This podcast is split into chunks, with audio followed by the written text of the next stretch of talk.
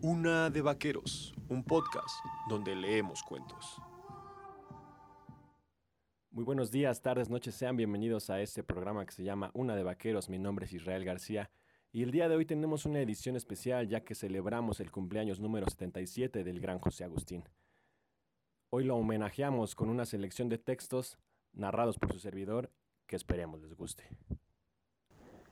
Esto que a continuación leeremos viene en su libro de cuentos completos editado por De Bolsillo. Se llama Es el cielo. Por lo pronto me han puesto en este cuarto. Fui asesinado con crueldad y no recuerdo cómo llegué a este sitio. No hay nada, paredes desnudas y una puerta que lleva a un patio interior de bardas altas. Lo sé porque ahí estuve antes, muy poco tiempo, por suerte. Es un cielo de luminosidad pareja, nada más, pesa y mucho. Al poco rato de estar afuera, una presión uniforme se asienta sobre todo el cuerpo. Empuja hacia abajo, aplasta. Uno podría comprimirse allá afuera. Hay otra puerta, pero está cerrada. Sé que lleva unas escaleras. Allá arriba, por primera vez, hay ruidos. Voces agresivas, feroces, muerden la vaciedad de ese cuarto. Golpean a alguien. Qué gritos terribles. Tres detonaciones. Lo mataron.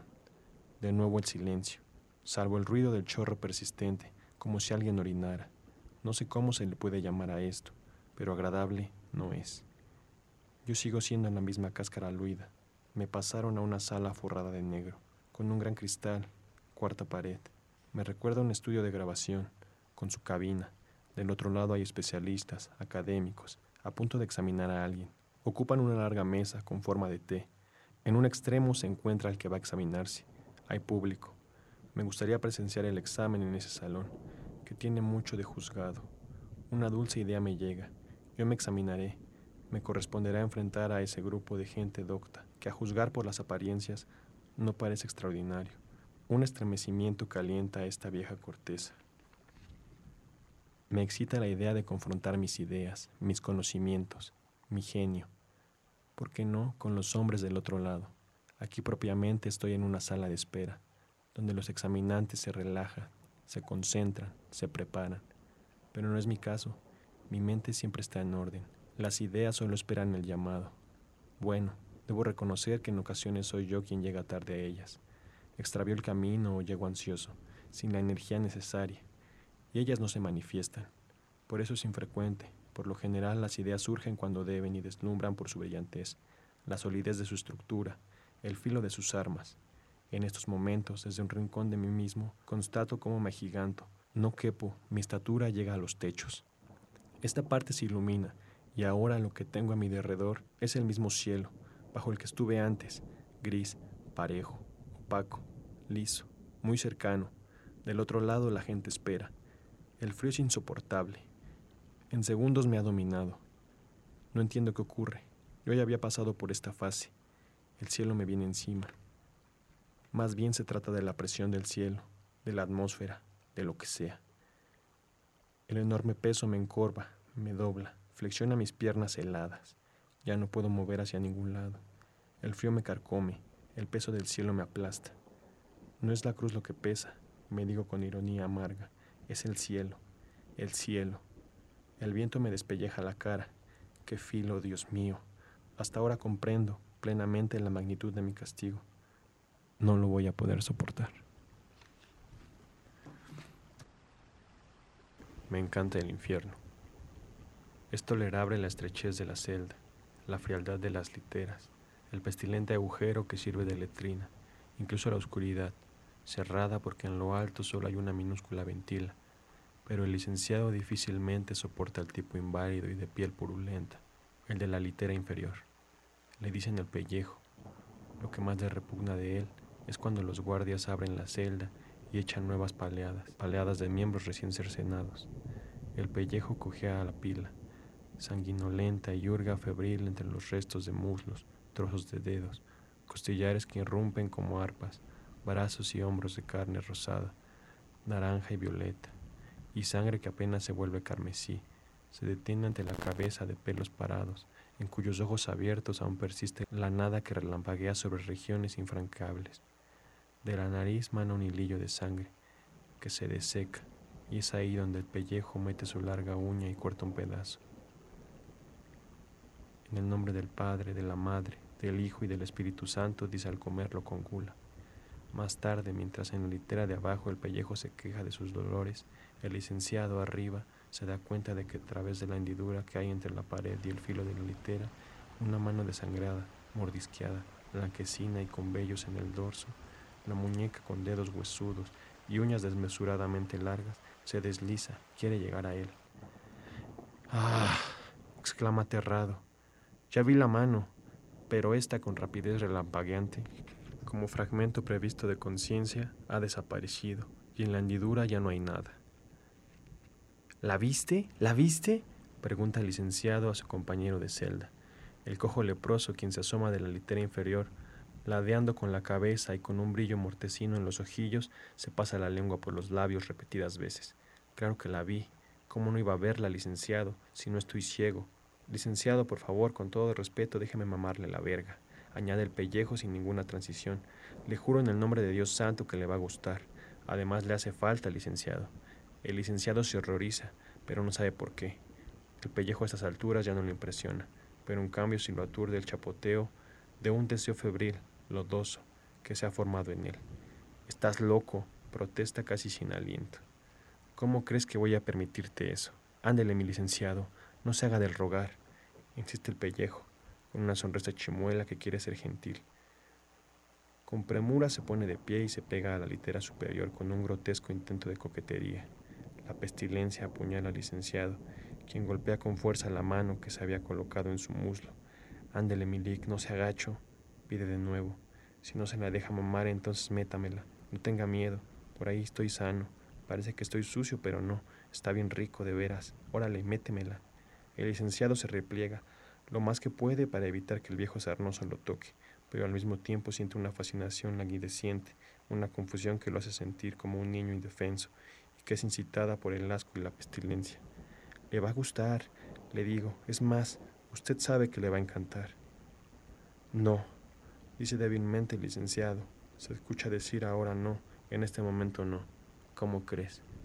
El pellejo se ondula en un intento torpe de seducción, con persuasión gangosa, pero se detiene en seco a ver que el licenciado lo mira con severidad. Te he dicho que no, lárgate a tu litera.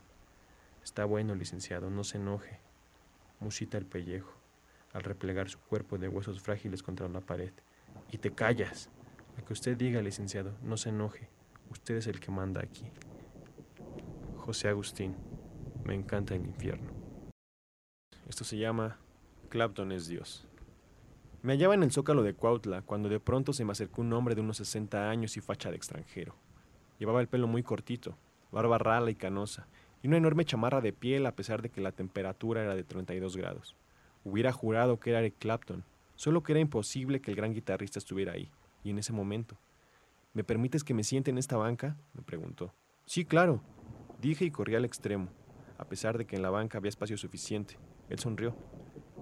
Ya sé que no tengo que pedirte permiso. Las bancas son públicas, ¿verdad? Pero yo entiendo a los que no quieren tener a nadie cerca.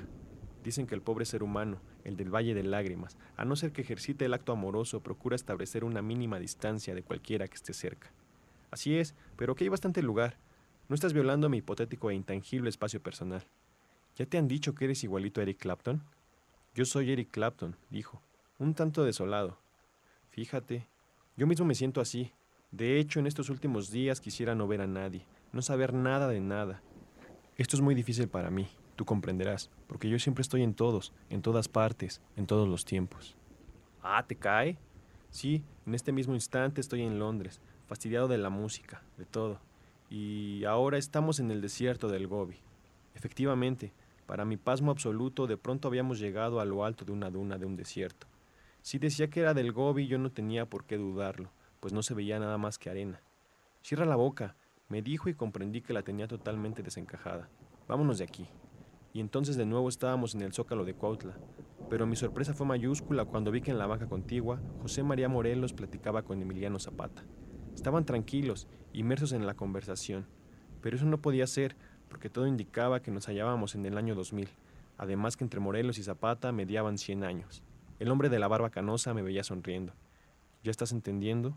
Te voy a dar un último ejemplo. Entonces desapareció Cuautla, y ahora nos hallábamos en Jerusalén, en la última cena de Jesucristo, solo que en vez de los doce apóstoles a la mesa, vi a Leonardo da Vinci, José Clemente Orozco, a Diego Rivera, a José Vasconcelos, Nezahualcóyotl, Federico Nietzsche, Sor Juana Inés de la Cruz, John Lennon, con una camiseta que tenía la cara de Beethoven, a Carl Gustav Jung, a Sigmund Freud, Albert Einstein, Carlos Marx. Cristo, por cierto, en el pecho de su túnica mostraba una imagen de la Virgen de Guadalupe. ¿Qué tal, eh? Oí que me decía mi compañero. Me hallaba pasmado, pero alcancé a ver que de nuevo estábamos en nuestra banca en el zócalo de Cuautla. Sí, yo soy Eric Clapton, me dijo, y ahora te voy a dar un regalito. En ese momento hizo lo que me pareció un pase de mago, y de pronto ante mí apareció un disco. Era blanco, pesaba y no se leía ningún título en la portada. Después, cuando lo oí, supe que no había nada grabado. Todo estaba blanco.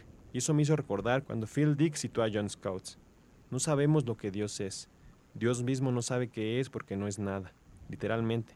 Dios no es porque trasciende el ser.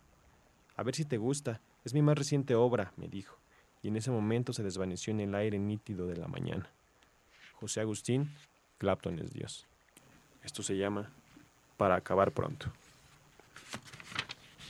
Ya se acabó esta cosa, me lleva a la recogida. Por algún lado dejé yo una pacha o no. Closet, no. A la cena, nada, nena. Congelador, nada, señor. Pero aquí en el buró. Oh, oh, ¿quién dejó estas anfetas? Creo que son anfetaminas, pero la verdad es que pueden ser cualquier cosa. Hasta putas aspirinas. ¿Por qué la pastilla no dice nada? No, aspirinas no son. Pero sea lo que sea, como decía Tintán, the kingdom come, the will be done. No apaguen la luz, cálmenla tantito. No vayan a tan aprisa. ¿Dónde está My Sharona? Espérense, carajo. Si no paran el mundo, me bajo de un clavado, que se convierte en maroma, vueltas y vueltas por el declive. Detengo mi chipotudo camino y mi suerte es legendaria, famosísima. Mira nomás, vine a dar a la cantina de la güera pechocha. ¿Qué hubas, güera? ¿No has visto a la cherona? Estábamos de lo más tranquilos en la casa y de repente desapareció. Desapareció. Se disolvió en el aire. Siempre tan delgado. No, hazlo de una vez cuádruple o deja toda la botella para no estar pide y pide. Esta noche me mamo, bien mamao. Claro que sí. Camila, tú eres jefe, nomás dispone y yo escucho y obedezco. Qué bueno que te gustó esa rola, a mí me sacó sangre la condenada. ¿No has visto a My Sharona? Gracias, gracias, afamado público, pero no tienen por qué darlas tan temprano. Mis canciones son para ustedes, para que hagan con ellas lo que quieran, invéntenle versos, qué sé yo, porque yo ya no soy yo, ni mi casa es mi casa, y me paso por donde les platiqué la fama y las canciones y la música ranchera, y las grabaciones y las guitarras. Todo vale pura ñonga. Candy, mi vida, hermosísima mujer. ¿No has visto a Cherry Ona? Unos toques, unas líneas y un arpón. Pero señor, ¿cómo ño? Ah, chingas. ¿Quién apagó la luz? Digo, ¿a qué horas me fui de la cantina después de llorar como tarado? Al compás de los mariachis y aquel tequila. Y cuando salí a la calle y me metí a este callejón oscurísimo, interminable, no se ve nada, con un carajo, menos se va a ver el fin de esta calleja. Y hace un frío siniestro. No, hombre, qué pinche frío. Esto es espantoso. Chale, no sé cómo pude meterme tanto alcohol. Me estoy cayendo. De balcones y ventanas me he venido deteniendo. Pa' su madre. Yo creo que mejor me siento aquí un ratito. Mejor me acuesto. Está helado, carajo. Qué frío hace. Ah, eso sí, a usted le hablo. Usted es la culpable de todas mis desdichas y todos mis quebrantos. Para acabar pronto. Esto se llama un poco de verdad. Mi esposa y yo estamos felices. Por una vez la suerte estuvo con nosotros. En una comida conocí a un entrepreneur que vendía una casa de 2.000 metros en el estado de Morelos, frente a una barranca con cavernas y un correspondiente río. La casa era parte de un ex convento. Tiene muchos árboles frutales y una inmensa araucaria es la reina del jardín. Está lleno de flores exquisitamente cuidado, con Feng Shui, dijo mi esposa. Por supuesto, una gran alberca que permite pasar días maravillosos. En este lugar el sol sale casi todo el año. Llueve de noche y la temperatura por lo general es un terciopelo en la piel, un consuelo. Bueno, pues el entrepretranza estaba desesperado y quería 100 mil dólares, pero ya. Ni en sueños llegaría yo a tener esa lana, me estaba diciendo, cuando sonó mi celular. Para mi absoluto pasmo, en ese mismísimo instante, me compraron los derechos cinematográficos de cuatro de mis novelas. a 25 mil dólares por libro, así que de pronto tuve para la casa. Mi esposa y yo no lo dudamos y cerramos el trato. Me acabo de instalar en una de las hamacas de la terraza, con memorias, sueños, pensamientos, cuando veo que la casa vecina no tiene ninguna división con la mía. Ni setos ni cerca, ni barda ni árboles, nada. Apenas acabo de advertirlo cuando tres jóvenes salen de la casa contigua. No sé por qué pienso que tienen aire de policías, cuando de lo más tranquilamente pasan a mi jardín, junto a mí, sin hacer menor caso, y se dirigen a las partes más viejas del exconvento, queda fuera de mi terreno. No salgo de mi perplejidad, pero me pongo de pie para seguirlos, pensando que habrá que construir una buena barda para evitar que cualquiera se meta. El sol está en el cenit, no hay sombra, no hay sombra, no hay sombra y yo me meto en el pequeño cuarto, más bien es lo que se conserva de una celda de las ruinas del viejo convento, donde encuentro un hombre joven con gran barba, sujeto con cadenas de distintos tamaños, algunas minúsculas, como finos hilos de malla metálica. Viste un traje blanco pero sin camisa ni zapatos, y a pesar del calor, tiene encima un zarape de lana blanca. El barbudo de blanco me ignora, entretenidísimo en hacer muecas a toda velocidad. Es impresionante, sus expresiones cambian en micras de segundo. Es sin duda, pienso, alguien que vive muchas vidas en una. Paso a otro cuarto, donde encuentro a los demás jóvenes. Son tres. Cenan pavo horneado con vino abundante. El hombre de cuarto contiguo, me dicen, está loco. Se cree genio, y la verdad es que en ocasiones hasta lo parece. Pero su locura es demasiado obvia. El pobre es consciente de sus extravíos, pero dice que no. Que él maneja la pendejada controlada, y que te puede convencer de lo que sea si te agarra desprevenido. Dice también que lo único que pide es un poco de verdad. ¿Te imaginas? Ahora fíjate bien. Añaden cuando uno de ellos se pone de pie, saca una pistola, entra al cuarto contiguo y derrumba balazos al encadenado. Aquí tienes tu verdad, le dice al cadáver. Estoy abrumado, pues yo no quería enterarme de esta historia, pero ya me enteré. Es lo único que comento. José Agustín, un poco de verdad. Esto viene en su libro de cuentos completos y se llama Somnia Adeo Misa. Somos cuatro sacerdotes jóvenes y nos tocó oficiar una misa en este lugar en donde no hay nada y apenas se distinguen algunos brillos metálicos en la oscuridad contundente que nos llena de una dulce opresión. De cualquier manera, no soltamos el cáliz de los sacrificios y llevamos a cabo el ritual con meticulosidad en la negrura. Ya en la antifona final, de pronto los cuatro nos paralizamos. Comprendemos en el acto que algo terrible e inminente nos acecha en la oscuridad. Al instante pegamos un brinco hacia atrás y nos instalamos en una especie de nicho que se abre a la pared. Así nos quedamos, tensos y alertas. De pronto, una paz inaudita. La oscuridad misma es como un líquido exquisito que se puede beber. Los cuatro regresamos a nuestro lugar y concluimos el rito. De misa este. En ese momento se enciende una luz que nos ciega momentáneamente. Estamos en el proscenio de un teatro repleto y el público de pie nos aplaude sin cesar. Es discreta recompensa de los sacrificios. José Agustín, Somnia de Omisa. Cuadro por cuadro. Todo está oscuro, apenas son visibles algunas siluetas. Una inmensa bandera de bellos tonos mortecinos se insinúa a lo lejos. Se encienden algunos colores, oscuros, intensos pero apagados. La luz crece, se aplana, se vuelve gris. Todo es visible ahora, pero no hay distinciones. El color y su implosión. Cada fase es un parpadeo. Bloques de azul sólido se concentran en la bóveda. Una raya violeta se ensancha, sube hasta lo alto y se pierde en el azul. Un refulgente destello en el centro se convierte en rojos, naranjas, amarillos, verdes que son blancos. Un manchón de oro se derrite en el centro del horizonte. La luz aumenta con parpadeos gigantescos. En el cielo aparecen ribetes dorados que hierven en los bordes de las nubes. Una punta de luz cegadora asoma por encima de la tierra. El sol emerge sobre el horizonte. Todo se ha iluminado. Vámonos con esto que se llama El Nicolás. Hubieras visto este cuate tan bravero. Se llama Nicolás y es no sé qué del equipo de fútbol americano. Apenas se subió al camión, ya estaba diciéndole a un tipo: Óigame, infeliz, me cae de la patada que me agarren de recargadera. El pobre hombre este peló unos ojísimos y rapidito se fue más adentro. Después, el buen Nicolás nos miró riendo. Pendejo, ni se me había recargado, nos dijo. Palabra de honor que sentí horrible. Por nada del mundo me gustaría estar enfrente de este Nicolás y que me dijera, me cae de la patada que me agarren de recargadera. Pero ya estaba emboletado con estos cuates y ni modo de echarme para atrás. Por otra parte, el relajo me atraía. Con nosotros venía un gordito bien vaciado. Siempre trae un suéter dado al cuas. Le dicen el tarolas, el prángano o el apestoso. Todos los apodos le caen perfecto. La verdad es que estaba sintiendo un poco de miedo. Tú sabes que yo no soy un Hércules, un algo así, y estos cuates bronquean a todo el mundo. Me junté con ellos porque había ido al estadio a buscar al maestro Rodríguez Solís, que según me dijeron andaba echando lenta al partido para evitar broncas. El caso es que al pobre maestro le rajaron la cabeza y nunca supo cómo. Por ahí me dijeron que el pobre boy fue a separar a unos que se estaban dando, y ni separó a nadie, y nomás le acomodaron un soberano guamazo. La cosa es que ya lo habían llevado para echarle su alcoholito y todo eso. Ahí encontré a Rolando, que venía con este Nicolás y con el Tarolas.